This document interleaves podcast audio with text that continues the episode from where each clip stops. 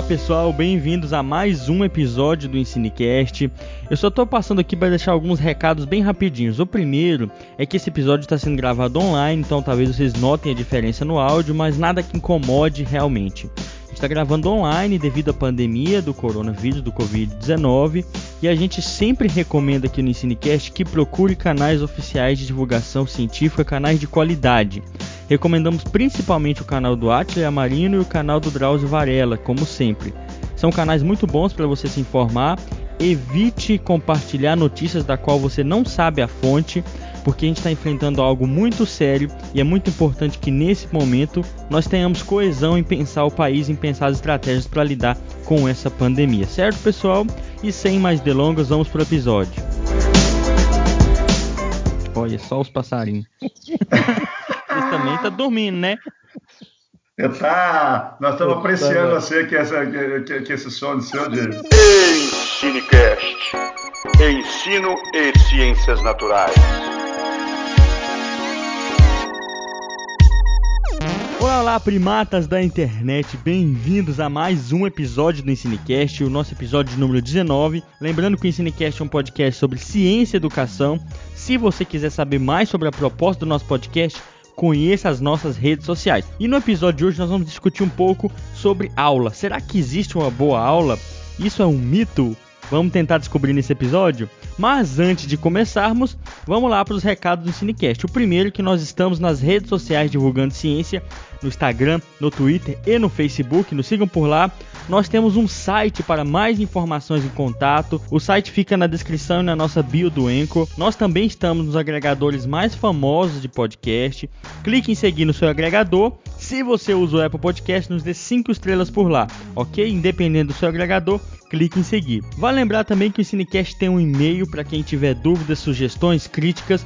Nos procure pelo nosso e-mail que é o ensinecast.gmail.com. Se você também quiser participar do nosso grupo do WhatsApp, que nós discutimos muitas coisas, divulgamos episódios novos, nos procure no e-mail, envie um e-mail pra gente que a gente coloca no grupo, certo, pessoal? E antes de a gente se apresentar, só falando que a gente já foi ouvido em mais um país, que é a Irlanda. Não sei quem nos ouviu lá, mas muito obrigado. Agora nós estamos crescendo o tempo todo e chegando a cada vez mais pessoas. Muito obrigado a quem tem nos compartilhado no Instagram. Isso tem sido muito bom. Nós temos tido um retorno muito bacana de quem está no grupo do WhatsApp e quem tem ouvido nossos episódios e compartilhado. Muito obrigado. E para esse episódio de hoje, estamos aqui eu, James, eu sou biólogo, ecólogo, professor, estou na tentativa de divulgação científica na internet aqui hoje com o Fernando e com o Cristiano. Fala aí, Fernando. Salve, salve, galera! Um prazer enorme estar aqui novamente. Sou biólogo, professor, formador de professores, doutor em educação e ciências. Estamos aí na luta. É isso aí, meus queridos. Que bom estar com vocês mais uma vez no nosso Ensinecast esse podcast que tenta levar um pouquinho de conhecimento científico, de educação, para uma discussão mais palpável, mais digerida para todos vocês. Eu sou o Cristiano, professor, biólogo, ecólogo, doutor em ecologia e conservação de recursos naturais, professor da Universidade Federal de Jataí e construindo essa ideia da divulgação científica na internet. Vamos lá. E é isso aí, hoje nós vamos contar um pouco nesse episódio como é que são pensadas as questões por trás de uma aula que não é tão simples como muitos costumam pensar. E sem mais delongas, vamos lá para o episódio de hoje, pessoal.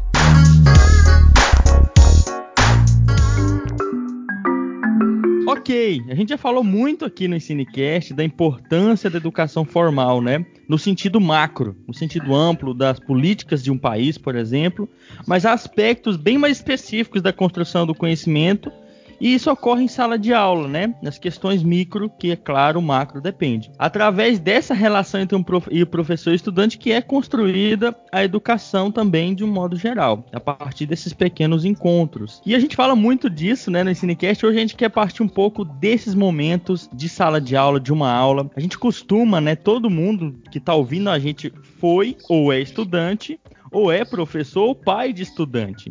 E a gente costuma, às vezes, taxar um bom professor, taxar uma boa aula. E a gente que é professor sabe que a coisa não é tão simples assim. Esse episódio de hoje é para contar um pouco o que, que há por trás disso, para que todo mundo que está em casa entenda como é a vida de um professor e que não é algo tão simples assim como muita gente pensa, não é, pessoal?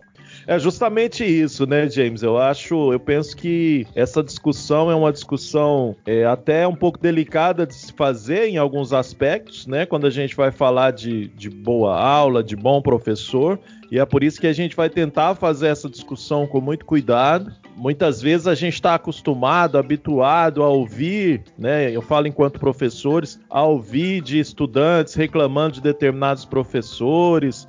É, isso é muito comum, né? Nós, enquanto alunos, já reclamamos muito de muitos professores. Ah, aquele professor é ruim demais. Só que quando a gente está do lado de cá, né? Ou seja, quando nós nos tornamos professores, vamos ganhando experiência ao longo do tempo, a gente começa a notar que há questões que precisam ser melhor discutidas, né? Quando se, se fala a respeito disso. E é por isso que hoje, então, a gente vem aqui com o propósito de discutir, debater um pouco sobre esses aspectos que estão relacionados com a atividade né, do professor que se materializa numa, numa aula, né? Que a gente pode dizer boa aula ou não, é, nesse sentido. É isso aí, Fernando. O James colocou um, uma, uma questão inicial que é de suma importância. A educação, sobre um contexto maior, ela vem passando por grandes transformações.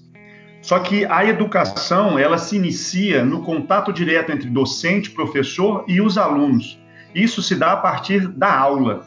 Então é interessante a gente falar sobre essa questão micro, ou seja, da aula em si, e pensar sobre um contexto macro, um contexto maior, que é a educação de maneira geral. E isso é algo a se pensar. Todos nós já fomos alunos, todos nós já vivenciamos aulas que a gente não esquece e já vivenciamos aulas que a gente nem gostaria de lembrar. Então isso, isso já traz alguns parâmetros interessantes para nós. E é a partir deste ponto que nós vamos caminhar hoje aí, que nós vamos tentar colocar algumas questões e pensar sobre todo esse aspecto da mudança que essa educação está passando e o quanto que a aula é a base dessa mudança toda. Isso aí. A gente costuma no Brasil, às vezes, esquecer um pouco do professor. O Brasil ainda é um país que tem problemas em valorar os professores é, que são tão importantes para a construção né, de um, de, um, país de qualidade. E esse episódio é para falar um pouco o que há por trás disso sobre a visão dos professores, porque eu lembro quando eu entrei na graduação, eu achava que num curso de licenciatura, que foi o que eu fiz, a gente aprendia a fazer uma aula que funciona. Eu era novo nisso tudo uma aula que funcionasse em todos os ambientes escolares. É, você vai aprender a dar aula e a aula boa tem uma receita para isso. Na universidade aqui não existe essa receita. Apesar do título desse episódio, né? Tá escrito aqui o que, que é uma boa aula. Isso não é tão simples assim. A gente vai perceber no episódio de hoje que isso é muito orgânico e que isso demanda um trabalho de um professor que é muito grande e muita formação básica, uma formação de qualidade. Mas eu quero saber de vocês aqui, Fernando e Cristiano. Existe um bom professor mesmo, né? O que, que é aquele professor que dá uma boa aula? Isso existe? E se existe uma boa aula, o que, que vocês acham, hein? É, como eu falei inicialmente, essa é uma questão que a gente tem que analisar com muito cuidado e a partir de, de, de qual olhar, né? De qual ponto de vista a gente vai caracterizar um bom professor, ou melhor, adjetivar, né? É, ah, ele é bom professor, ou é uma boa aula. A partir de qual ponto de vista, né? Então eu penso que a gente tem que pensar justamente nesses aspectos antes da gente partir para dizer se existe ou não um bom professor.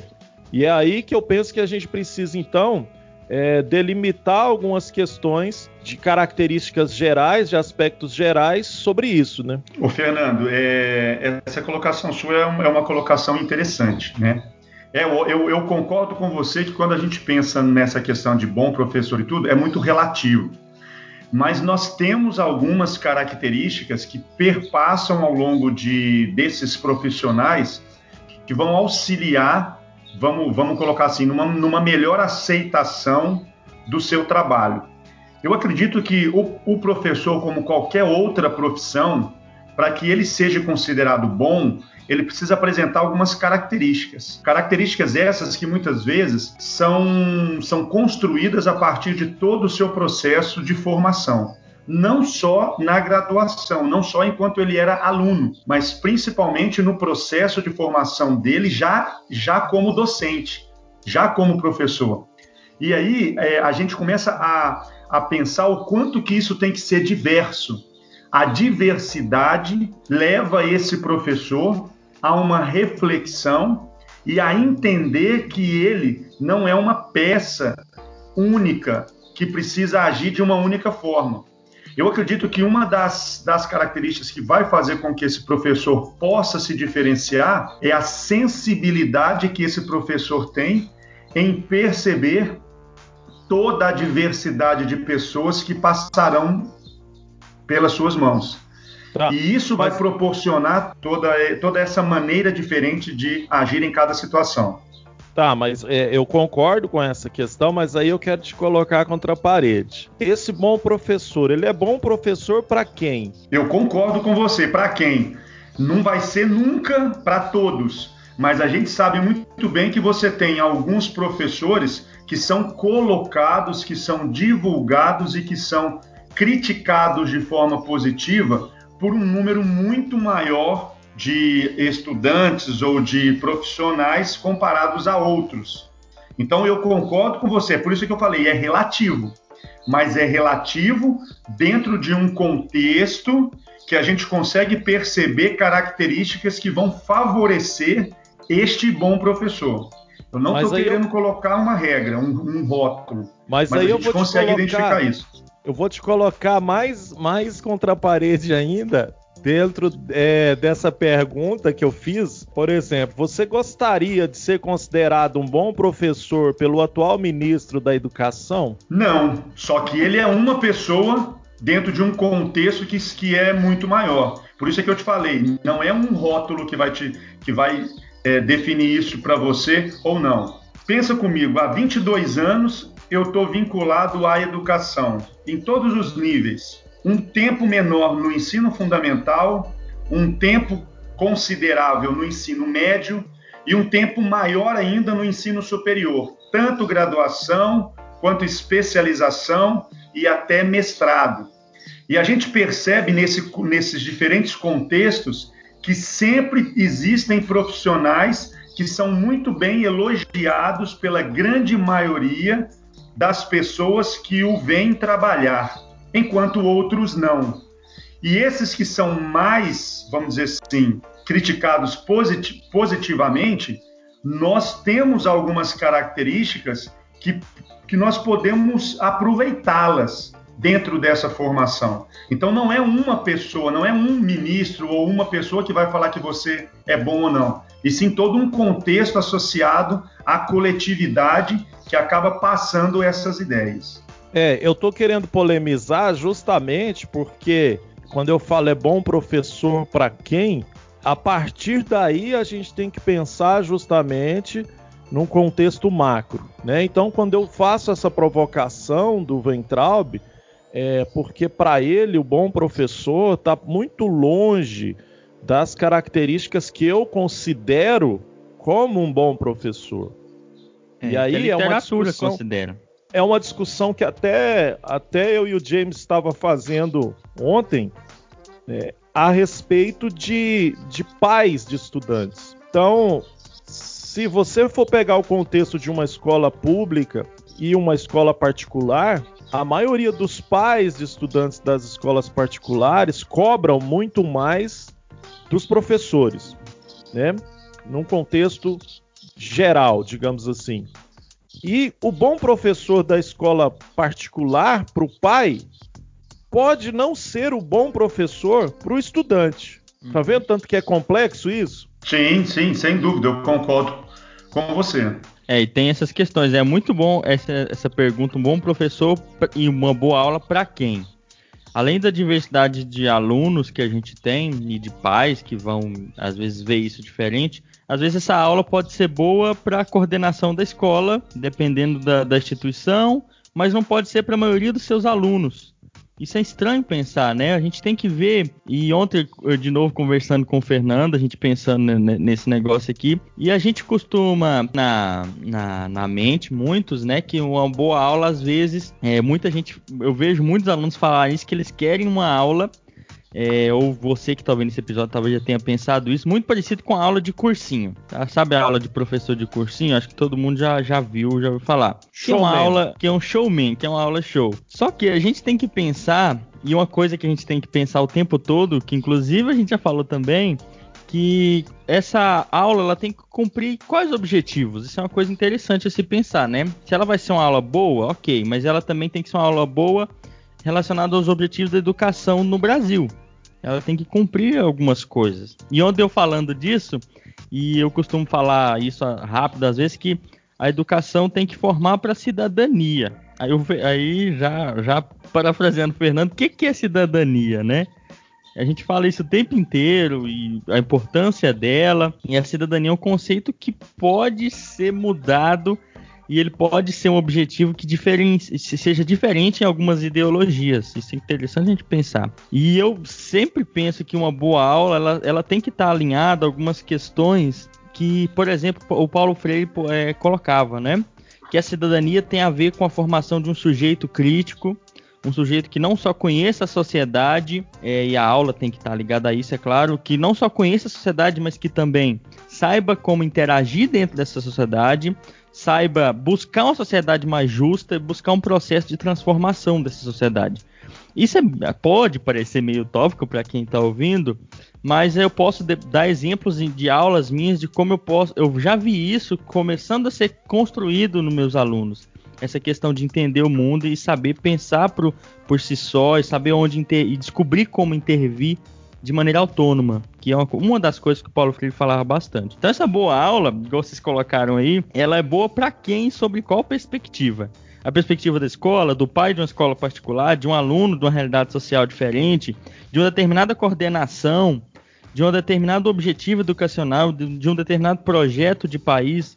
Isso de muda um, muito. De um nível, de um nível da educação também, né? Dependendo do nível da educação, exatamente. A gente fala aqui falando de aula, mas existe a aula da universidade, do cursinho. O cursinho é outro objetivo, por exemplo. A aula show lá, talvez ela não sirva para determinados contextos na universidade. Essa parte, essa parte é muito interessante faz a gente pensar muita coisa, né? Mas, mas vamos tentar exercitar um, uma, um ponto aqui. A aula, ela é feita para quem? Qual é o objetivo da aula? É pai? É escola? Sociedade? É ministério? Se a gente pensar na aula diretamente, o objetivo dessa aula é o aluno. Concordam comigo? Exato. Objetivo inicial, você, direto. Se você, for, se, é, se você for fazer um recorte e tirar essa aula do Sim. histórico contexto social dela. Sim, eu estou falando assim. É, Deixa eu ver se eu consigo fazer vocês entenderem. A aula em si, vamos esquecer todo o, ato, o contexto o ato, histórico, social, cultural, tudo. A aula eu em si. Entendendo. O ato. O ato, exatamente. Dentro deste ato, quer dizer, quem vai avaliar diretamente esse processo é o aluno. E a partir daí a gente tem diversos trabalhos, né? Eu, eu, eu mesmo a, ah, estava conversando com vocês sobre uma orientação que eu realizei em 2008, que o título dela foi O Bom Professor sob a visão de alunos nos diferentes níveis de ensino em, em, uma cidade aqui de Goiás, lá em Itumbiara. Esse trabalho mostrou muita coisa interessante para nós e muitas coisas que demonstravam que vários conceitos ou vários é, critérios ou dimensões dessa, dessa prática docência eram vários levados em conta. Vários aspectos, né? Vários aspectos, né? As várias dimensões. Então, assim, o aluno ele conseguia perceber, né? Desde é, dimensões como conhecimento daquele professor, quer dizer, qual, qual era o nível de conhecimento que ele tinha para passar, qual, qual, qual a estratégia que esse professor utilizava para atingir esses alunos, qual era a relação que esse professor tinha.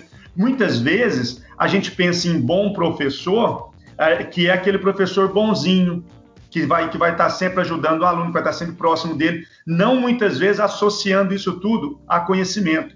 Outra questão interessante é qual a relação motivacional que esse professor traz para esses alunos? E por fim, qual que é a relação profissional que esse professor gera ali dentro? Então, é o conjunto de todas essas dimensões pensadas e o aluno muitas vezes conseguindo é, demonstrar alguma coisa ou citar algumas características disso, nos ensina muita coisa. Então, assim, o bom professor, concordo com vocês perfeitamente, existe N características que devem ser avaliadas para se chegar a essa ideia. Mas o aluno, o que está em contato direto com essa aula, o que sofre o efeito direto dessa aula, ele nos passa muitas, muitas ideias legais para se avaliar esse contexto. Tá, mas aí eu vou te colocar contra a parede de novo. Muito bom. Por que, que eu estou fazendo isso? Porque assim, esse rótulo me incomoda. Tanto é que eu já falei isso pro James. Essa, essa discussão de rotular me incomoda.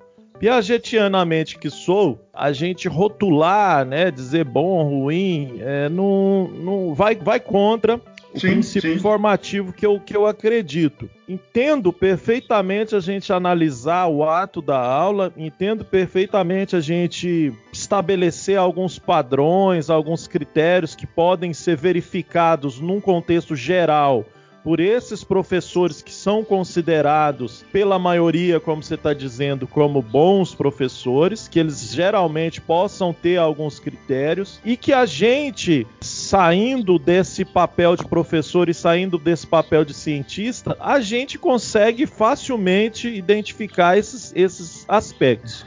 Né, enquanto estudante. Qualquer um de nós que está ouvindo consegue identificar esse, esses aspectos Dentre eles, o Cristiano já destacou alguns. Mas, e aí eu, eu sempre levo para esse sentido macro, é, e aí pensando principalmente no contexto da educação básica, porque eu, eu sempre falo, e aí eu volto lá no início da minha fala, que, e, e, vai um pouco ao encontro do que o James falou nessa questão de, de, de, de conceito de cidadania, que para mim também é controverso, tudo está muito relacionado com qual o objetivo que você tem, não só da aula, mas também da formação desta pessoa, desse sujeito. E aí, se a gente for pensar na educação básica, tudo isso deve estar vinculado ao projeto político-pedagógico da escola. Nele a gente vai encontrar lá nos aspectos filosóficos, é, nos objetivos da escola, as concepções de mundo que essa escola tem, as concepções de sujeito, as concepções de aprendizagem. Por exemplo, se a gente for pegar só o aspecto da concepção de aprendizagem, de, de ensino e aprendizagem, já daria para a gente fazer uma análise muito complexa desse termo que a gente está dizendo, de bom professor, ou de boa aula, no caso.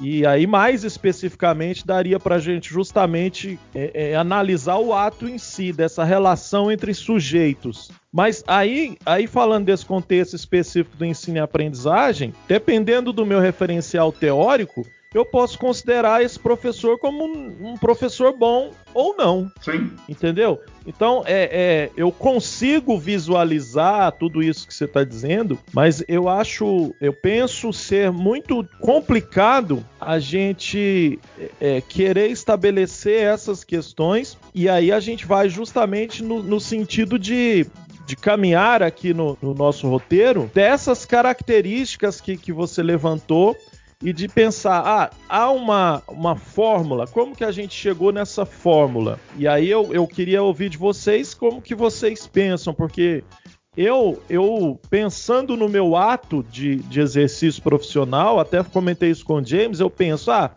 eu, eu me enxergo como um bom professor. Eu me enxergo como aquele que conseguiu é, desenvolver determinadas habilidades, que conseguiu é, aperfeiçoar o meu relacionamento com os estudantes de um modo afetuoso, né, freirianamente falando, que conseguiu olhar muito mais para a questão é, é, social, muitas vezes, de, de, de, determinados aspectos dessa relação, que conseguiu é, quebrar um pouco essa hierarquia existente na sala de aula que distancia muito os estudantes dos professores e que talvez tenham um conhecimento em algumas áreas até bacana. No entanto, isso é uma avaliação minha, pessoal, uma autoavaliação. No entanto, eu tenho plena consciência de que eu não estou pronto. Uma discussão que eu e o James também fez ontem, né? Eu não estou pronto.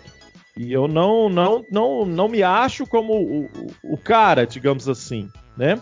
Que eu penso que a gente não pode, não pode pensar a partir disso. Mas eu penso que eu já desenvolvi algumas características que po poderia me colocar nesse rol de bom, bom professor. Mas para quem? Exato. Deixa, deixa eu só colocar uma, uma questão aqui, porque senão às vezes o pessoal pode entender isso de uma, de uma forma distorcida, não sei. Todas as vezes que eu citei bom professor, inclusive nessa monografia que eu orientei, esse bom professor está sempre entre aspas, tá? Pode parecer um detalhe simples, mas é muito claro para mim que isso não existe, como você falou, como rótulo. Eu citei a situação dos alunos que sempre falam de um, do outro, do processo da aula em si, que isso muitas vezes é, é, é, é comentado por ser né, aquele professor que é mais extrovertido, que muitas vezes faz aquela, aquela aula show, tudo. Só que isso sempre associado a esse bom professor, entre aspas, porque a ideia é exatamente, a nossa ideia, eu acho que hoje, nesse episódio, é exatamente deixar claro que não existe esse rótulo, que a gente não pode colocar esse rótulo pela subjetividade que esse assunto traz a complexidade que a educação tem e os critérios que se colocam muitas vezes nessa avaliação é, é, é, é impossível. Vamos ser claros, é impossível a gente chegar ao ponto de falar assim, olha, esse é, esse é bom, aquele é médio, aquele é ruim e por aí vai.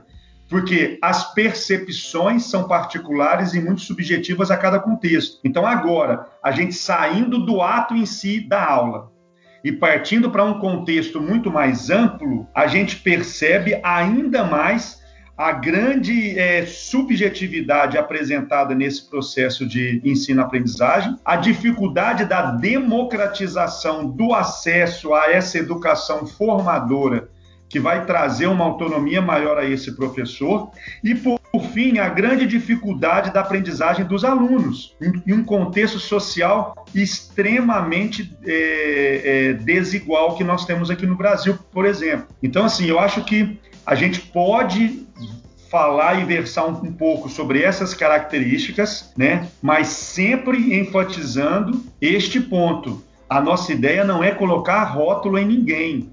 A nossa ideia não é definir uma receita, e sim demonstrar um processo de construção contínua, que não vai parar fácil. Essa questão que você falou agora é muito interessante. Por muito tempo, em determinadas linhas de formação de professores ao longo da história, muitos pensadores colocavam que uma maneira para você aprender profe ser professor era com base em receitas e que ah, você pega um determinado experimento e aplica ele como todo professor aplica, ou então você copia algum professor. E isso se mostrou falho e aí eu vou colocar até um exercício para quem está em casa, justamente por, por, por, por causa dessa subjetividade. O que, que é isso, mais ou menos? Subjetividade quer dizer que existem tantos fatores que influenciam nesses fenômenos que é impossível você dizer um sim ou não, é impossível você ser maniqueísta ou ser dualista, por exemplo, né? É complexo. Então, por exemplo, que que eu, enquanto vocês estavam falando, eu anotei um monte de coisa, mas quem está em casa faz o exercício aí. Você que já gostava de uma aula de um professor, todos os seus colegas gostavam dessa aula. Eu acho que se você se esforçar um pouco, eu, por exemplo, tenho isso muito claro, eu gostava de algumas aulas, por exemplo, de filosofia, que metade da turma não gostava na minha época, reclamava. E eu falava, gente, mas por quê? Então, da própria perfil do aluno, ele já vai avaliar essa aula diferente. Uma coisa é certa, aluno, ele avalia a gente, né? E nós nos autoavaliamos. E esse é um processo dentro da educação muito importante, que é a questão da avaliação. E avaliação não é só nota, não. É, eu gosto de só pontuar isso rápido, que é fazer autoavaliação e avaliação dos alunos da escola, que já é um processo que é importante para melhorar as aulas sobre determinados contextos, falando nessa questão. Mas eu queria saber de vocês, antes de, de seguir, dentro da área de vocês, vamos, vamos falar. É, vocês escolhem se quer falar da educação básica, que vocês ambos passaram, ou na universidade. Como é que vocês costumam gostar da aula de vocês? Como é que vocês go gostam de, em geral, que seja uma aula? de vocês que te faz, porque a gente fala a, a boa aula para o aluno e para nós, professores. Como é que você gosta que seja aula?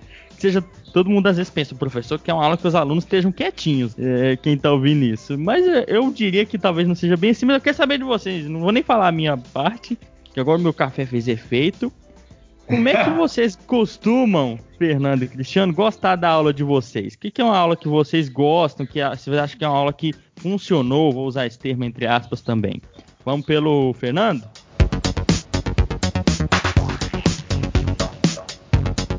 Boa pergunta, James. Acho muito interessante a gente pensar por essa, esse ponto de vista. Eu, particularmente, me sinto muito satisfeito quando eu preparo uma aula e, e lá no, no, universo dela as coisas acontecem mais ou menos como eu esperava e me surpreendem em outros aspectos. Então, o principal deles que eu espero é a questão da interação com os estudantes. Eu acho que é, é, é, fundamental que em qualquer aula que essa, essa interação ela seja contínua, ela seja retroalimentada, porque a partir do momento que está havendo interação é porque está havendo curiosidade, está havendo motivação, né? E, e, nessas interações é que a gente vai construindo o conhecimento. Então, quando os estudantes perguntam, quando eles participam, quando eles trazem o conhecimento prévio deles para a sala de aula, né? todas essas questões é, eu considero como questões extremamente satisfatórias para mim. Então, a gente que é professor há muito tempo, a gente muitas vezes sai da sala de aula com aquela sensação de êxtase mesmo, né? Uma sensação de de de estar tá pisando leve, né? Assim, você sai, putz, deu muito certo, foi muito bacana. Mas, ao contrário disso, tem muitas vezes que você sai de lá extremamente frustrado, decepcionado, fala, putz, essa aula não. Né, eu tenho que ressignificar ela, não posso propor isso mais nunca, tem que mudar a estratégia, né? Mas enfim, eu, me, eu considero muito esses aspectos principais que eu destaquei. Independente do, do nível, Fernando, seja do ensino básico ou ensino superior que você está hoje? Para mim, independente do nível, assim, é, é, claro que no ensino fundamental, principalmente, a, as discussões que se estabelecem ali são de, de, diferenciadas, né? Então, muitas vezes há um diálogo é, é, mais no sentido de você ficar respondendo muitas dúvidas, curiosidades, né, dos estudantes, porque é, estudantes em determinadas fases do desenvolvimento eles têm uma curiosidade muito iminente, né? E no ensino superior isso já às vezes já é um pouco mais retraído, né, no comportamento hum. dos estudantes. Mas é. há também bons diálogos em aulas do ensino superior, né? Antes de passar pro Cristiano, só um minutinho, Cristiano. O que, que você faz, Fernando, quando essa aula que você planejou, você chega lá, ela não dá certo, que você falou, que você sai meio frustrado. O que, que você faz depois dela? Ah, eu penso que isso tem muito a ver, cara, com a. Por exemplo, o Tardive fala sobre os saberes experienciais, né? Então a gente vai adquirindo uma experiência ao longo da nossa profissão e essa experiência é muito importante. Um professor que está preocupado com o processo ali do ato em si, ele vai sair dali e vai refletir sobre esse ato, né? Ou seja, vai refletir sobre a ação. E uhum. aí, essa reflexão vai gerar outras ações que por si só você vai é, tomar a partir daquele momento. Então, a primeira coisa é refletir sobre o que, que deu certo e o que, que não deu certo. E por que, uhum. que não deu certo. E, e, claro, tem um outro aspecto ainda também, antes do Cristiano falar, é que é, é interessante dizer isso que é, é a aula ela está tão relacionada com a interação que se estabelece que às vezes a gente que já trabalhou na educação básica aí, você que trabalha ainda, James, às vezes você prepara uma aula que você quer ministrar para cinco primeiros anos, por exemplo, no mesmo dia. Só que nas cinco turmas são cinco aulas diferentes, né? Uhum. Então a aula em si ela não está é, relacionada somente com aquilo que você planejou enquanto objetivos pedagógicos, enquanto conhecimento ou conteúdo. Ela está relacionada principalmente da interação que vai se estabelecer nessa construção de conteúdo no momento daquele ato. É isso mesmo. E pode passar por Cristiano? Ô, louco, hein? Que isso, você está inspirado mesmo hoje, fala sério. Eu acordei. Então, gente, é, o, o, Fernando colocou um ponto aí que para mim eu acho que é um ponto chave para se autoavaliar com relação a uma aula. Eu tinha, eu tinha, principalmente durante o ensino médio, eu tinha aulas do, no ensino médio à noite. E eu me lembro exatamente que eu chegava em casa ali em torno de umas 10 e meia eu ficava assim, sabe, ligado assim com, a, com uma energia tão forte, pelo menos até uma e meia, duas da manhã. meio que curtindo o momento daquela, é, daquelas aulas ainda. E então isso isso demonstra para a gente muita coisa. Eu acho que o Fernando colocou uns pontos interessantes que é a interação, né? A interação faz com que você tenha um feedback quase que instantâneo daquele momento da sua aula, mas também nós temos que, é, a gente vai com o tempo ganhando uma, uma, uma sensibilidade maior de perceber pequenos sinais durante essa aula. Fisionomias te falam muito do que, que de, de como aquela aula sua ela está ocorrendo. A gente fala do brilho do olhar daquele aluno.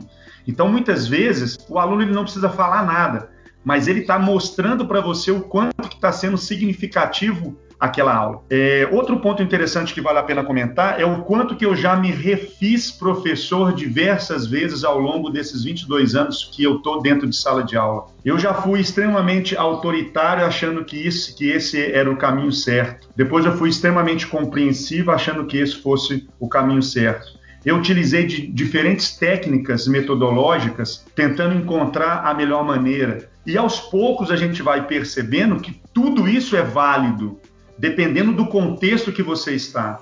Quando o Fernando fala que você prepara uma aula para cinco turmas, tem que estar claro na sua cabeça que essa aula vai ser diferente em cada turma, porque cada turma vai responder de uma maneira diferente àquela, ao que você vai oferecer. Então esse é um ponto. Eu sempre falo, o professor ele tem que ser muito sensível, ele tem que treinar essa sensibilidade. Como que eu muitas vezes faço isso? É, é, até estranho falar, mas eu muitas vezes eu me vejo lá na frente falando, só que eu não estou lá na frente falando, parece que eu estou sentado ali do lado vendo eu falar. Então isso é algo interessante porque você está se vendo fora da situação de docente. E isso te dá percepções incríveis. E aí depois é a sua responsabilidade em qual o tempo que eu vou me dar para refletir e para repensar essa estratégia que eu estou utilizando. Isso é algo interessante. Poucos professores fazem esse exercício.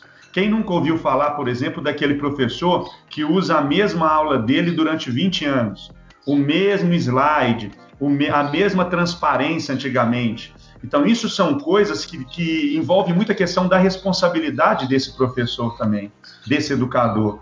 Eu tenho que ter, eu tenho que ter responsabilidade sobre as transições que a educação vem passando, sobre as diferentes metodologias que vêm aparecendo. Falamos disso naquele episódio que existe uma diferença secular entre escola, docente e professor.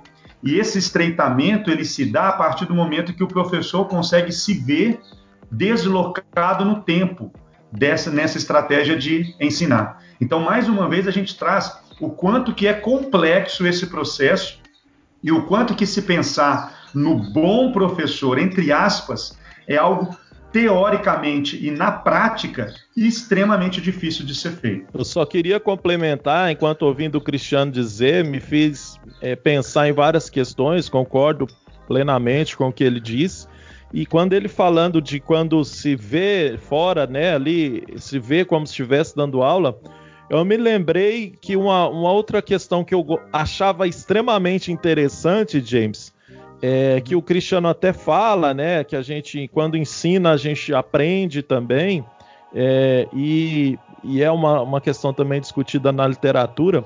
E eu acho que eu já conversei isso entre nós aqui, que uma coisa que, que acontecia muito na educação básica comigo, quando você pega, por exemplo, para trabalhar no ensino médio, primeiro, segundo e terceira série ou terceiro ano, e você vai ministrar a aula de todo o conteúdo da biologia, né? Você vai uhum. saber um pouquinho de cada coisa. E quando você está numa aula e dá aquele insight que você consegue entender uma coisa que você não entendia há muito tempo, cara. E você fala, putz, cara, isso aqui. Então era isso? Parece que assim, é, é, acendeu uma luz, né? Você fala, putz, é claro agora, que você. Claro que você agora eu entendi. É, você não vai comentar isso com os alunos na hora, os estudantes. Mas você fala, putz, cara, então é isso aqui, é desse jeito mesmo, porque você vai conseguindo fazer uh, os links, né? Isso, entre exatamente. os diversos conteúdos. Isso também, para mim, era perfeito. Acontecia muito na educação básica, no ensino superior praticamente não acontece, porque os conhecimentos são muito mais condensados ali, né? Que eu trabalho. Então, é, é, dar a volta na biologia inteira utilizando esse, esses links. Isso para mim é uma coisa. Como muitas vezes eu ensino ecologia na faculdade, e ecologia é uma, é uma disciplina onde você tem que pisar em vários outros conhecimentos. Eu acho fantástico quando você consegue dar aquela caminhada gigantesca, aquele giro imenso e voltar naquele ponto. Olha para o aluno, o aluno para e pensa assim: putz, velho, o que, que aconteceu aqui? Esse Isso é cara, é algo fantástico. Esse véio. cara sabe demais. É. Quantas, vezes, quantas vezes a gente sai da sala, muitas vezes, escutando as conversinhas ali, né? Putz, ele sabe demais, né? E tal, isso, aqui. isso, isso é interessante porque você, você mesmo começa a pensar, putz, como é que eu consegui fazer isso tudo? Exato. Né? Exatamente. No meu caso, vocês falando aí, eu, eu, rememorei aqui a minha primeira aula da, da minha vida, que foi quando eu foi no estágio mesmo, né? Eu Enquanto acho. professor, né? Enquanto professor né? A primeira aula que eu ministrei enquanto professor. E eu lembro, cara, claramente que. Eu acho que você era meu professor, Fernando, desse, dessa, desse estágio, hein? Porque eu fiz. É, não, é. Era sério meu professor. Foi no estágio do ensino médio. E eu lembro que a minha primeira. eu tive aula em três primeiros anos. E o tema era sexo e sexualidade, né? Essas questões envolvidas aí com as relações sexuais e tudo. E eu preparei uma aula assim, formal, um slide, coloquei as imagens e tal. Eu falei, cara, nossa, vai ser bacana, trouxe tanta coisa aqui. Em algumas turmas, eu cheguei lá e comecei a falar, e eu fazia perguntas, eles não respondiam e tal, e a, algumas turmas a aula não funcionou. Aí uma turma, quando eu fiz uma pergunta, e às vezes eu fazia pergunta e eu voltava pro slide e seguia, a coisa não funcionava. E eu preparei a mesma aula, em duas turmas a aula deu certo e outras turmas não deu certo outras duas turmas, a mesma aula. E a aula que funcionou foi a aula que eu parei para ouvir eles, o que, que eles sabiam sobre essas questões de sexo e sexualidade, né? E aí, cara, foi, aí a aula funcionou muito mais porque tudo que eu tinha estudado naqueles slides, eu não precisei mostrar o slide sequencialmente. Eu, eles iam falando, a gente ia debatendo ao longo das vivências que eles tinham tido, e principalmente no conteúdo como esse, que é tão é, eu não diria difícil ser trabalhado, mas é tão polêmico e é tão. É, tem, existe tanto, tanto senso comum envolvido, mal, um conhecimento raso. E aí foi uma aula que funcionou. Isso me marcou no sentido de que a partir daí eu percebi que as aulas em geral que funcionam melhor, e é claro, depende do conteúdo, do lugar, mas são aquelas, do mesmo jeito que vocês falaram, aquelas que há uma participação. Que para mim são aulas mais ativas, né? Que vai de encontro a muitas metodologias ativas, por exemplo. São aulas que funcionam melhor porque é são aulas que há diálogo. O diálogo é essencial. Existem professores aí por várias questões, é difícil julgar e é complicado, mas que estão cansados e acabam preferindo uma aula expositiva que ele vai falar, falar, passar para a próxima turma, falar, falar, falar a mesma coisa. Isso, para mim, é extremamente cansativo, porque eu gosto desse êxtase. É isso aí é uma coisa que a gente até tem que tomar cuidado, que você, aspas, vicia, que é esse negócio de você sair da sala e falar, cara, funcionou. Hoje foi doido, eu não esperava isso. E isso você vê de maneiras diferentes, né? Na universidade. Então, a minha primeira aula na universidade, eu estava extremamente nervoso. Eu cheguei lá, preparei uma aula e todo mundo não participou. E a partir daí eu saía da aula, falava, cara, o que, que eu faço agora? E eu ia ler. E uma coisa que vocês falaram que é buscar na literatura, mas eu buscava com outros professores também esse diálogo para falar, cara, o que, que você faz para sua aula ser assim? Sabe? E, e, pegava esse trabalho em equipe, que é outra coisa interessante. Então, a, quando uma aula dá certo é muito bom, quando ela não dá, é realmente é muito frustrante. E, e o que funciona é você não sair. Eu, fala, eu falava isso para os alunos do, do, do, estágio quando eu dava aula. Não sai de uma aula que deu errado, frustrado e querendo esquecer aquilo. É muito perigoso isso. Muito professor sai da aula e muitos alunos deixam esse professor sair da aula sem, por exemplo, dar um feedback bacana, mas o professor sai da aula, a aula foi ruim, ele, cara, eu vou esquecer isso. Vou sair daqui, vou chegar em casa, vou assistir um filme, e, ah, depois eu dou aula e segue a vida. Não faz isso, cara. Isso é muito perigoso. Você vai entrar numa rotina de aulas que você não vai avaliar, você não vai melhorar e você vai ficar estático. Que é uma coisa que a gente vai falar aqui, que é uma é. coisa que vocês falaram. Eu penso que nessa discussão que eu prefiro chamar de um professor em construção, né? Então, está é, muito relacionado às condições de profissionalismo nossa. Eu penso que é, vários aspectos que a gente está destacando aqui é, são importantes de serem considerados para qualquer professor, uma vez que estamos em construção. Então, um deles é essa questão da relação com os estudantes. Eu penso que isso deve ser contemplado por qualquer professor, deve ser pensado, deve ser refletido. Não dá mais para a gente pensar no modelo de relação ensino é, professor-estudante que não paute pelo diálogo, né? que não paute por uma relação menos hierárquica, no caso, é, uhum. que tenha uma maior aproximação. Não dá mais para a gente pensar nisso. É. Outra questão, eu uhum. penso que é a questão do conteúdo também né? Então, todo professor em construção que nós somos, a gente tem que estar tá sempre atentos a, ao conteúdo que a gente trabalha, ao conhecimento. Então, primeiro de tudo, a gente precisa ter um conhecimento, no mínimo, suficiente para a gente trabalhar com esses estudantes. E a gente tem que estar tá preocupado em atualizar esse conhecimento, né? Ou seja, sempre estar tá construindo novos conhecimentos é, a respeito desse conteúdo que a gente trabalha. Isso não dá para a gente pensar também num professor em construção que não preocupe com isso, como o caso do Cristiano falou, de professores que dão as mesmas aulas há 20 anos, usam as mesmas folhas, os mesmos slides. É, não dá para a gente pensar nesse século 21 é, uma lógica dessa. Claro, nós estamos destacando aspectos que estão relacionados com essa característica, né?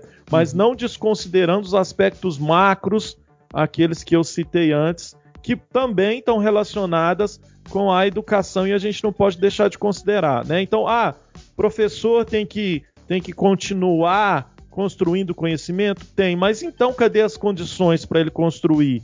Porque a gente sabe que, é, para nós, por exemplo, no contexto do ensino superior, dedicação exclusiva, a gente tem uma outra realidade, né?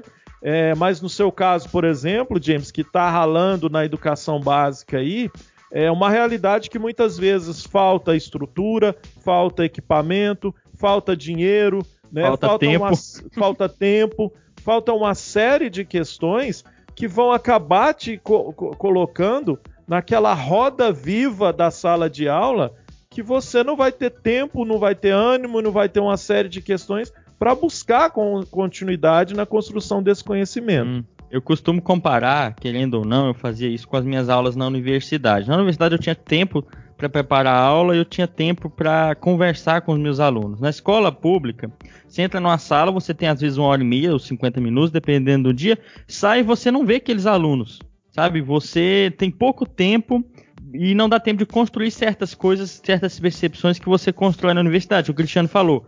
Eu estava lá dando aula na universidade e eu estava reparando os alunos. E eu, quando eu vi, eu estava falando, explicando, conversando, mas ao mesmo tempo eu estava vendo um aluno lá no canto que estava estranho. Aí eu, no intervalo, às vezes, dependendo do, do, aluno, da situação, parava, cara, tá tudo bem, você não, você não costuma assistir na minha aula. E lá, professor, você tá vendo isso? O que, que você, você não tava falando aí? Eu falei, cara, eu tô percebendo tudo. E às vezes falava, ah, mas você tem ouvido nas costas, que às vezes eu ouvia os comentários, e esses comentários que eles não tinham coragem de falar pra frente de todo mundo, eu puxava já pra aula. E eu falava, alguém aí falou sobre isso, é bacana. E, ele, e, essa questão da percepção, cara, é muito funcional. De você perceber seus alunos quando eles não querem te avaliar e você perceber a feição deles. Perceber esse, esses momentos é muito importante. E, gente, é, é, é clara a diferença da educação superior. É, no caso, no meu caso, que eu passei para educação básica, que é, a educação básica, ela é uma dinâmica muito diferente. E para você que está ouvindo, ver a dimensão que é um trabalho de um professor, gente. Não é só conhecer, o conteúdo é a base de estudo, conhecer e se atualizar do conhecimento o tempo todo, mas é pensar na aula, pensar nos seus alunos, se autoavaliar, estudar mais, conversar com outros professores, exigir um salário melhor. Cara, é muito complexo, é um trabalho de, de cão, de tão difícil. É muito difícil. O Brasil precisava valorizar mais o trabalho de um professor é muito gratificante, mas é muito complexo. São muitos fatores né, que a, a gente avalia nesse processo.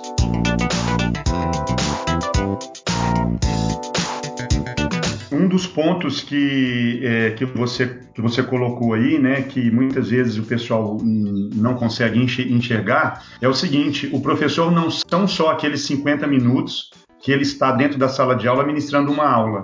Muitas vezes, para esses 50 minutos acontecer de uma maneira é, eficaz, de uma maneira que vá gerar todo, tudo isso que nós estamos falando aqui de motivação, de curiosidade, de é, euforia, de tudo isso, ele vai gastar pelo menos umas duas ou três horas nessa construção. É impossível você ter uma aula de qualidade sem um planejamento e um estudo de qualidade acontecendo por trás disso. Uhum. E às vezes é, é isso que falta para a sociedade inteira perceber. Não é simplesmente você executar algo como rotineiro. O professor que se, que se interessa e que é responsável por esse processo de capacitação desses alunos, pela formação dos seus alunos, ele precisa investir um tempo para isso. Porque a, é, quando a gente fala que existe individualidade de cada turma, mesmo eu ensinando o mesmo conteúdo, eu preciso utilizar estratégias, às vezes, totalmente diversas dentro dessas turmas, eu preciso investir nisso. Eu preciso ter tempo para que eu possa construir essa diversidade na metodologia utilizada.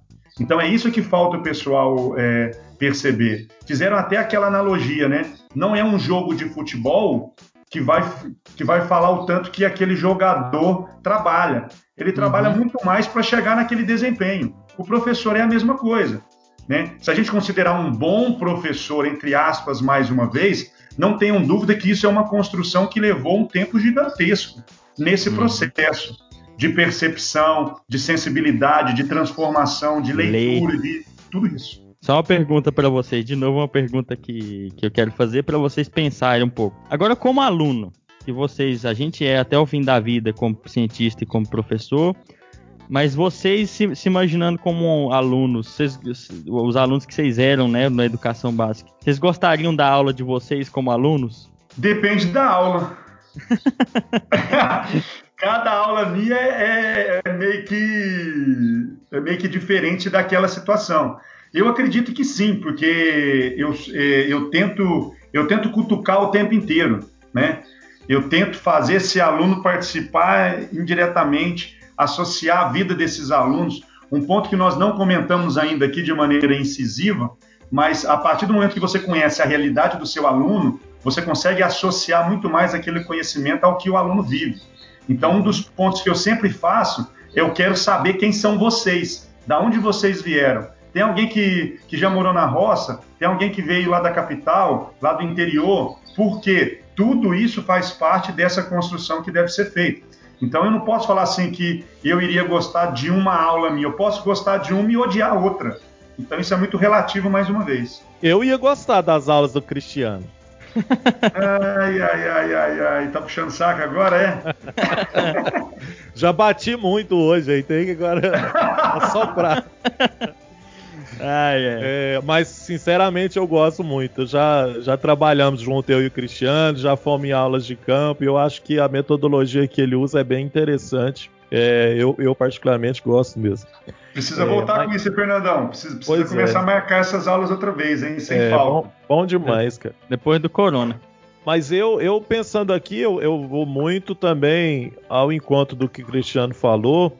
E também penso a, a, algo também que ele já disse, né? Que ele mudou muito e eu também, é, isso é natural, a gente vai mudando muito pessoalmente e profissionalmente, né, ao longo da nossa vida. Isso faz parte do nosso amadurecimento. Então, e a formação continuada também, ela ajuda muito, no meu caso, é, que fiz mestrado e doutorado especificamente já na minha área de atuação, basicamente, né, formação de professores. Então, isso vai, claro, te, te trazendo novos recursos, fazendo com que você desenvolva novas habilidades ou desenvolva as habilidades que você já tinha e que você construa conhecimento. Então eu, eu percebo muito essa questão de que eu já, já mudei bastante. É, algumas coisas eu melhorei, outras nem tanto. É, eu gostaria, por exemplo, de ser mais mais extrovertido, como por exemplo o Cristiano é em muitos, muitos aspectos. Alguns é, eu tento, então, por exemplo,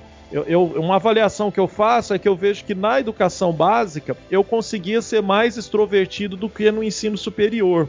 Acho que talvez pela relação com justamente o, o, o nível de desenvolvimento dos estudantes, né?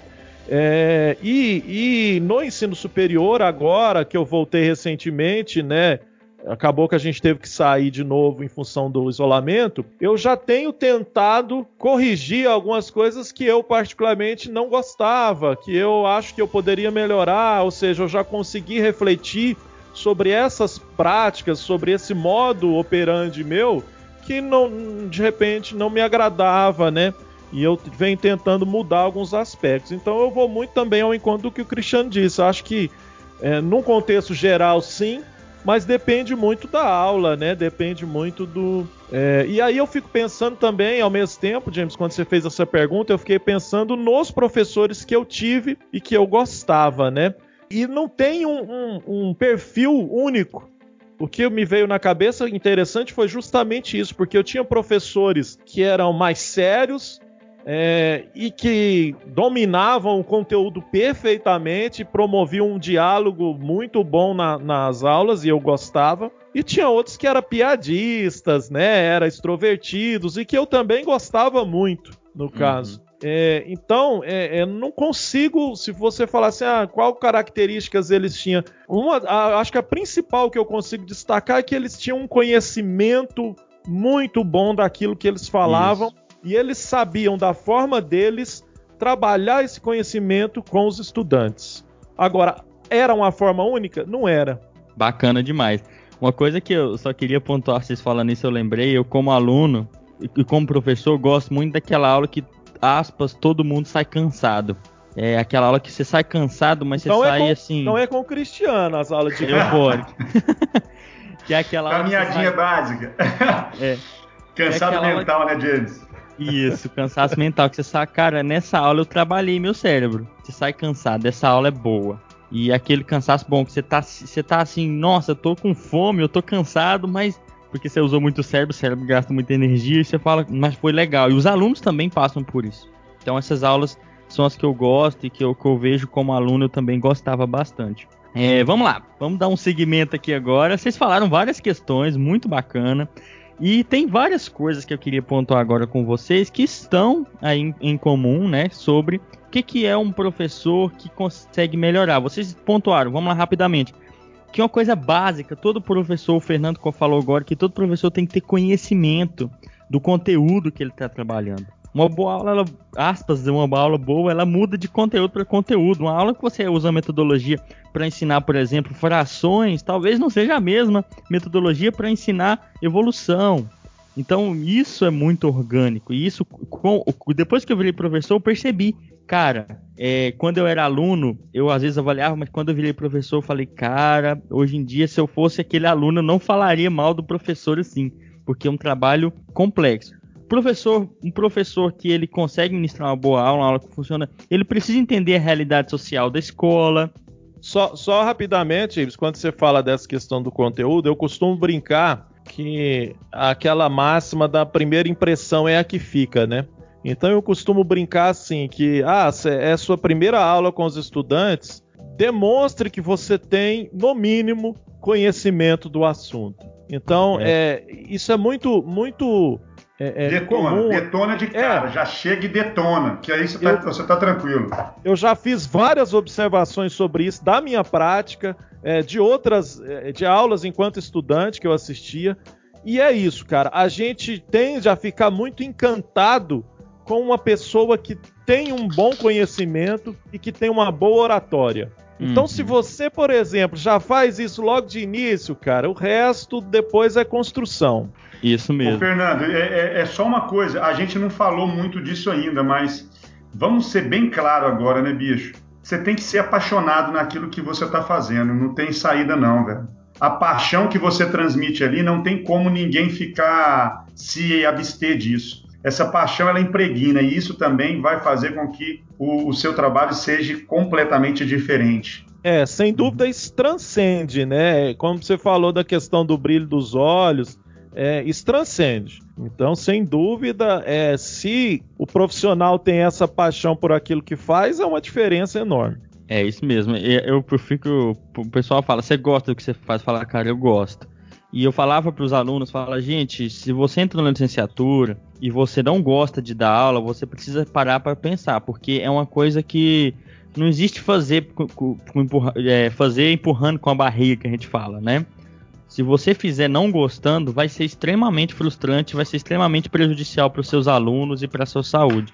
Justamente. Tem que gostar. Ô James, tem, tem uma frase que, que me marcou muito, né? É, vocês sabem, eu não sou licenciado, eu sou bacharel, apesar de ter trabalhado mais de 10 anos na formação de, de professores em um curso de licenciatura. E em tudo que eu li durante essa fase, que eu orientei diversas monografias dentro desse assunto e tal, teve uma frase que me marcou muito, que é aquela frase que fala assim, ó, quando um médico erra, você pode tirar a vida de uma pessoa, mas quando um professor, um, um educador erra, você pode congelar a mente de 30, 40, 50. E isso congelar a mente é literalmente você quase que matar todas aquelas aspirações de, de desenvolvimento, de futuro, de motivação e tudo mais. Então é extremamente sério. Por isso que a docência é muito mais do que um, uma simples profissão. É literalmente uma, uma entrega mesmo a uma construção de uma, de uma sociedade muito mais justa, igualitária e tudo que a gente busca aí. É uma responsabilidade enorme, né? Eu sempre destaco isso em, em, em todas as minhas disciplinas. Eu destaco essa questão da responsabilidade que nós temos com a sociedade, né? E eu sempre falo, ah, um professor da educação básica, ele passa diariamente ali, semanalmente, aliás, com 500 estudantes, 400 estudantes convivendo ali semanalmente ou até mais, né? Dependendo do número de turmas que ele tiver. E isso somado a cada ano dá um número enorme de pessoas que você ajuda na construção pessoal dessas pessoas, né? É, então é uma responsabilidade enorme. Agora eu só queria abrir um parêntese, quando a gente fala da paixão aqui, quando a gente fala é, de que isso faz a diferença, a gente também não está dizendo que o professor tem que trabalhar por amor. Exatamente. Por favor, por é. favor, não nos interprete assim, porque a gente é completamente contrário a isso. A gente até já falou sobre isso num episódio. É, que, claro, qualquer um de vocês que está nos ouvindo pode parar e, e pensar. Se você está num, num, num trabalho que você gosta dele, tende as coisas a funcionar e dar muito mais certo do que se você está num trabalho que você detesta, né? Então o que a gente está dizendo vai muito nesse sentido e não naquela máxima de que professor tem que trabalhar por amor, de que é um dom e tudo mais. É, por favor, esse negócio de você ter um dom para ser professor, não vamos nem entrar nesse assunto, mas esse negócio é, nossa, enfim, até é, porque. Tem... Não, mas eu até porque eu acho interessante até entrar um pouquinho nesse assunto, James. Porque se a gente fala que tem o dom, então o bom professor seria aquele predestinado. É. A né? formação não serve para nada. É, justamente, seria aquele predestinado. Ah, o fulano de tal é bom professor, porque a maioria acha ele é bom professor, ele nasceu para ser fazer o que faz. Aí a gente estaria desconsiderando tudo isso que a gente está falando, né? Porque, entre aspas, para nós nos tornarmos o bom professor, a gente está dizendo aqui que é toda uma construção. Né? A gente está dizendo aqui que demanda é, várias, vários aspectos serem contemplados. Se a gente fala que é um dom, então não precisa de nada disso. É isso mesmo. Exatamente.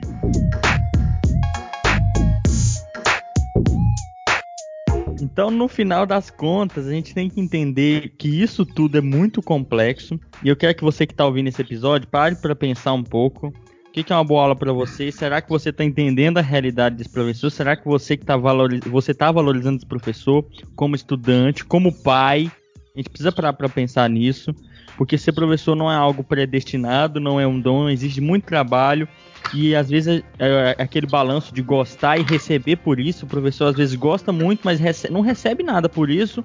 E aí, e o gostar vai lá embaixo. Então você precisa de contrabalancear isso tudo. Mas aí, James, antes da gente ir para os finais dos finais é, lá, é. né? Eu, eu é que quero fazer uma pergunta para vocês agora.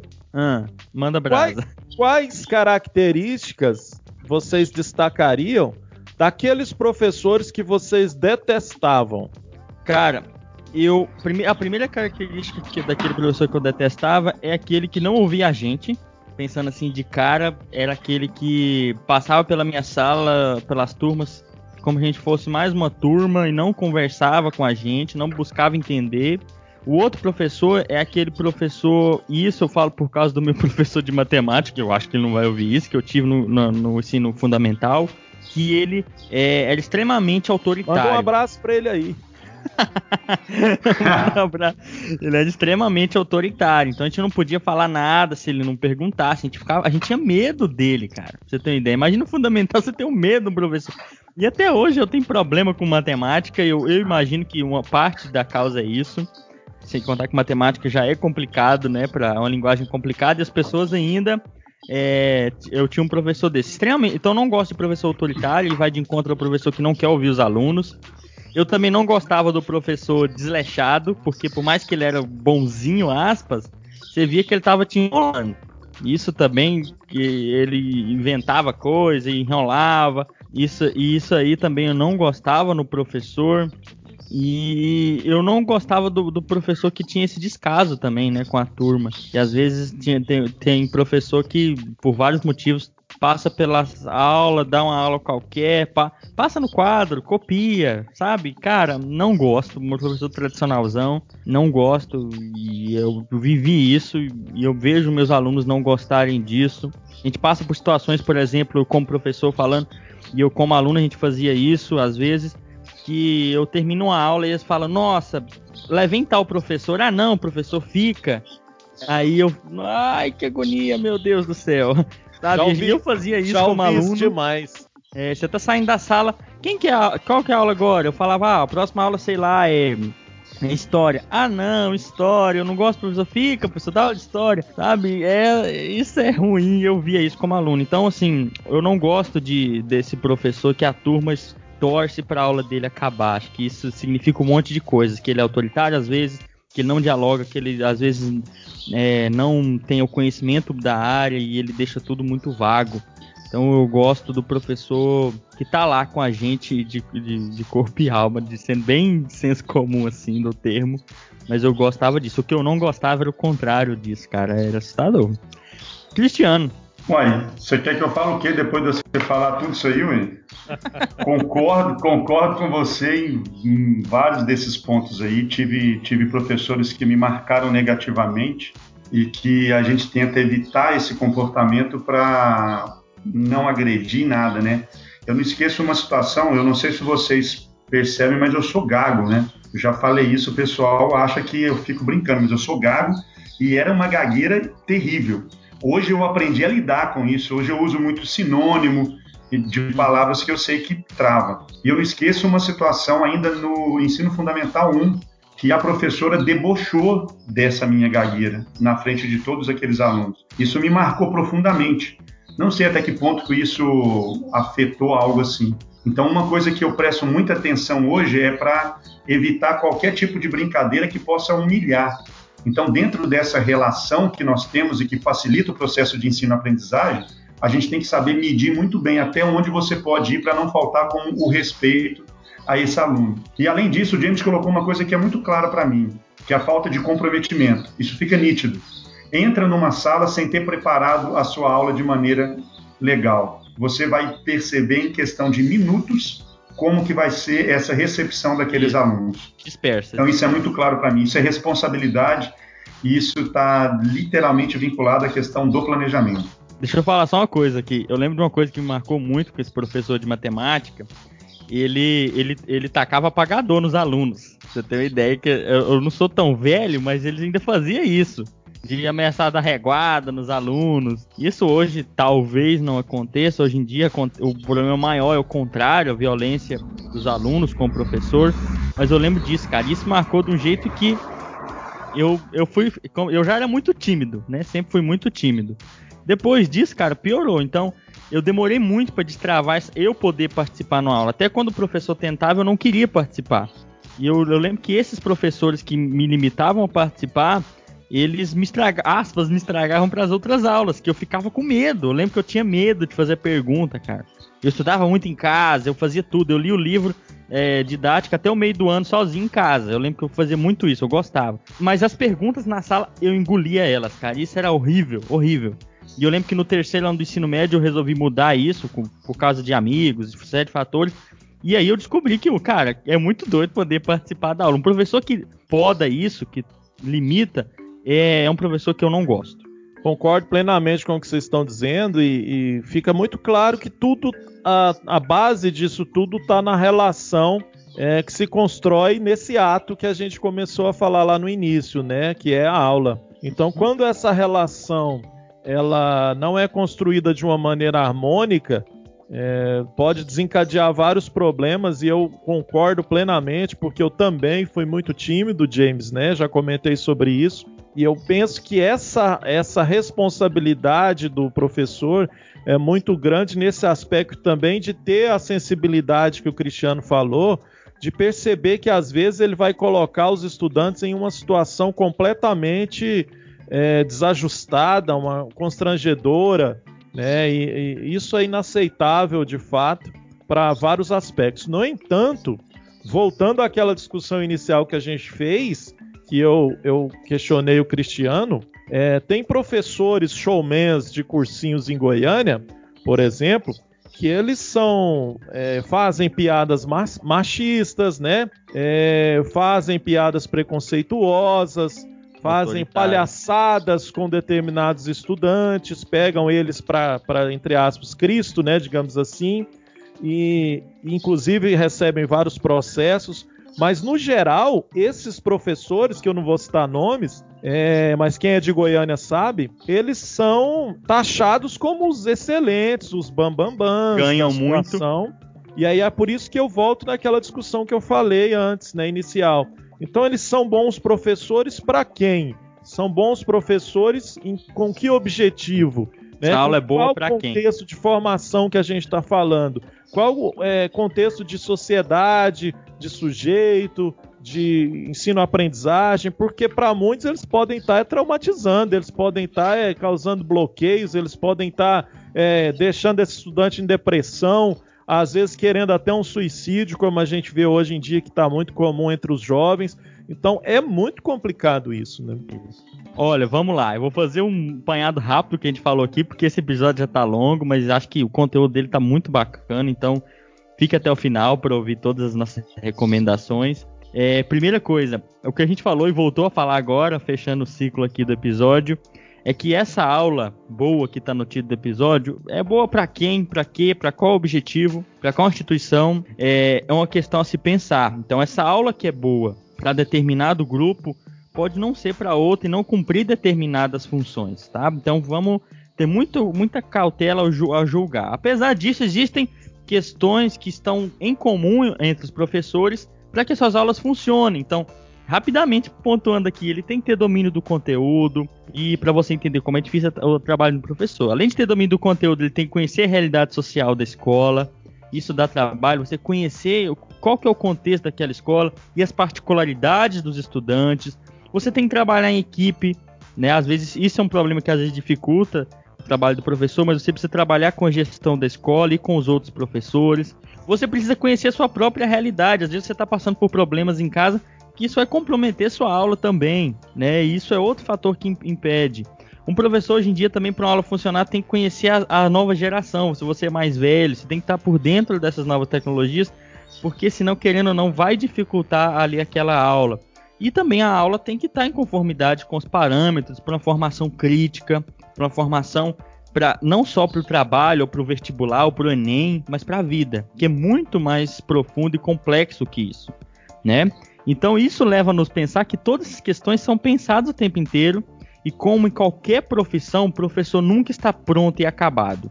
Ele está sempre em construção e esse processo tem que acontecer de você pensar e melhorar. Porque se você pensar que você está acabado, você provavelmente vai ficar defasado e suas aulas talvez e você como aluno talvez enxergue isso, essas aulas talvez não, não vão ser tão boas e não vão funcionar tão bem. E eu acho que a gente passou por tudo. Vocês querem falar mais alguma coisa ou podemos partir para o final agora? Ah, me sinto contemplado, né? Eu acho, penso que só para concluir a minha, minha fala, é que eu quis, eu quis questionar algumas questões, justamente para o debate, é, ser pro, mais provocativo em alguns aspectos, porque eu penso que também a gente tem que fazer essas provocações no Ensinecast, né? Para que vocês que estão nos ouvindo possam justamente refletir, pensar, talvez se sentir desequilibrados, né? Aquelas concepções que vocês têm de repente sejam abaladas no momento que vocês ouvem alguma, algum debate nosso, né? É, então penso que a gente, é, no sentido que eu falei, foi nesse sentido e a gente conseguiu fazer esse debate da melhor maneira possível.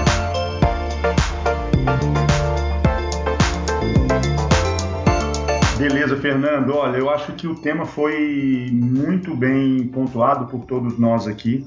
É, é um assunto complexo, é um assunto polêmico, de certa forma. Nós temos alguns trabalhos que são construídos a partir disso. Eu cito um que traz referências do bom professor de ensino médio, exercício de articulação teórica, um trabalhinho de 2018 que faz a gente, que, que mostra de uma maneira mais assim teórica mesmo a grande complexidade de informações que todo esse assunto traz, demonstrando que não é algo tão simples de falar. E, e, eu acho que o recado que tem que ficar é que, da mesma forma que não existe o bom professor, também não vai existir o ruim professor. E, na verdade, existe contextos diferentes e formas diferentes de se trabalhar determinados conteúdos. Só que existem, existem características que vão fazer com que nós nos adequemos melhor a esse ensino-aprendizagem. E é isso que a gente tem que valorizar e trabalhar na formação desses professores que a gente possa trazer esse, esse assunto outras vezes nessa discussão do nosso EnsineCast e fazer com que toda a sociedade possa enxergar de maneira um pouco mais clara a grande e essencial função dos professores na formação dessa nossa sociedade. Uhum. Eu sei que a gente está no final, mas eu tenho pergunta para vocês responderem de maneira rápida, para quem é aluno ou pai de aluno. Ô, uma palavra. Você está tá cheio de perguntinhas hoje, hein, velho? É, é em uma palavra? É, é, em uma frase. O que, que vocês recomendariam para um aluno ou pai de aluno para ele, porque a gente falou o que, que o professor tem que fazer aqui o tempo inteiro. Ah, ele tem que fazer isso, tem que fazer aquilo, ele tem que ser assim, assado, para essa aula funcionar. Mas o que, que o aluno tem que, como ele tem que participar participar para ele melhorar as aulas? Como é que ele pode falar com o professor, como pai ou como aluno, para que a gente, os professores recebam o feedback? Quem está ouvindo deve se perguntar, ah, eu tenho uma aula ah, ruim, mas não tenho coragem de falar. Eu não entendi direito essa pergunta sua. O que que o pai. Vamos o que que chegar o pai... no professor e dizer, pô, não, essa aula sua não tá legal. É. Fala aí, Fernando. ah, é, eu acho que são dois, duas situações diferentes, né? E que ambas demandam muito jeito, né? Muito cuidado. É, nós que somos professores é fácil falar. Inclusive agora, nesse contexto de ensino à distância, na, na, no isolamento, né? É, pra gente que é pai, muitas vezes participa de grupos de WhatsApp de pais, né, do, do, dos colegas das nossas filhas, a gente ouve que é, falta muita sensibilidade de muitas pessoas no sentido de abordar é, determinadas questões e situações que estão acontecendo. Então, tem, por exemplo, pais que é, ofendem diretamente a professora, que criticam uma crítica completamente desconstrutiva né, é, para essas professoras nesse contexto de ensino à distância, é, mas não, não sugere nada, não para de repente para dialogar com mais respeito, com mais responsabilidade, mais cuidado. Então eu penso que é, no âmbito dos pais tem que ter muito esse essa empatia, né? De tentar se colocar no lugar do professor, da professora, e pensar a partir daí. Né? E aí tentar oh, estabelecer um diálogo. Agora, no âmbito do aluno, a mesma coisa, né? E talvez o estudante ele tenha mais essa facilidade, isso dependendo da abertura do professor, ou então, se ele não tiver essa abertura, que ele procure os caminhos legais dentro da instituição para efetivar uma reclamação, caso isso seja algo mais é, grave, né? Ainda bem, ô, James, ainda bem que era uma frase só. Eu queria James. uma palavra só, né? Eu queria uma palavra. Ô, James, a primeira, assim, com relação aos pais, o primeiro ponto que eu sou extremamente favorável é, é que o pai participe da realidade da escola. Em primeiro lugar, é isso. Porque em várias situações o pai não tem a mínima ideia do que está acontecendo. A partir do momento que o pai participa da escola, ele vai perceber que existem diferentes formas de abertura para que a comunicação aconteça. Né? O aluno ele tem que ser maduro o suficiente de saber o que ele está querendo. Não é simplesmente chegar lá e falar assim, olha, eu não gosto da sua aula. Não, ele tem que ter, ele tem que demonstrar de maneira clara e sensata por que não aqueles objetivos da aula não estão sendo alcançados, né? Mas mais uma vez é algo que não é tão simples assim. A gente sabe que existem profissionais que vão aceitar isso de uma maneira incrível e outros que vão, né, repelir aquilo ali. É isso aí, muito bom, tá?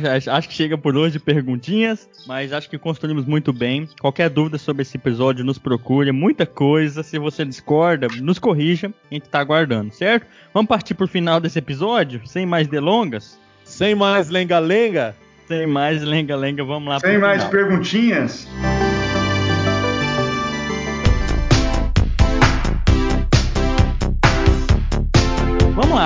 Agora indo pro nosso final do finalmente, é, do belo português, vamos agora para as recomendações. Vocês têm algumas recomendações para esse, esse conteúdo de hoje que a gente conversou aqui um pouco? Para esse conteúdo eu não quero recomendar não, eu quero recomendar algo completamente diferente para esse contexto de isolamento, né? Uhum. E que também está é, tá relacionado com a profissão de professor, que nos leva a buscar outros horizontes, que é um livro de poesia, né?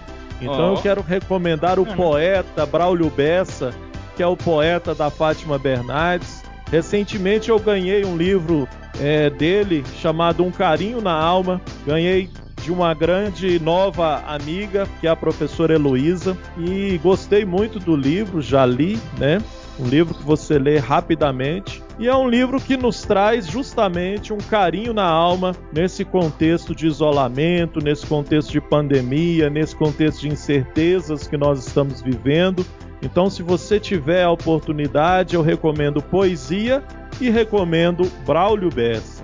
Oh, perfeito. Fernando, muito bom. Eu já vou pedir emprestado, já que você leu. Se estiver, se estiver meio parado aí, se puder emprestar, eu, claro. eu agradeço. A minha recomendação, James, vai, vai para um filme eh, também pensando nessa questão de quarentena tudo. Um filme não muito novo, de 1995, um filme que eu trabalhei durante muito tempo com as turmas da licenciatura, onde eu atuava mais assim diretamente na formação de professores que não tem uma relação direta com biologia, com nada disso, mas sim com a paixão e o amor em ensinar. E muitas vezes o que que isso transforma a vida das outras pessoas. É o filme Mr. Holland, Adorável Professor, que é um filme que eu sou completamente apaixonado por ele e que eu espero que os nossos ouvintes possam gastar um tempinho e assisti-lo. Perfeito. A minha recomendação, você recomendou livro, poesia, você, Cristiano, filme, eu vou recomendar uma banda que acho que esse tempo de quarentena, além de ler os, os conteúdos mais teóricos, talvez quem queira, mas é muito bom pra gente dar uma esparecida. Uma banda que eu recomendo muito é, é, tem um nome comprido, vou deixar na descrição, é Nathaniel Rateliff e The Night Suites. É, é, é, grande nome, mas é uma banda muito boa, tá? Muito boa mesmo. Acho que pra espairecer, os caras fazem um som muito bacana. Os clipes deles são muito bons, muito engraçados. E eu recomendo essa banda, vou deixar na descrição também. Mas Fernando. aí eu vou querer fazer uma outra recomendação. Vai, Fernando. já que, já que foi tudo nesse contexto, é, aliás, já que o Cristiano foi nesse contexto, é, eu me lembrei aqui de um livro, um filme que eu, eu trabalhei ele também em alguns momentos, que chama Como Estrelas na Terra.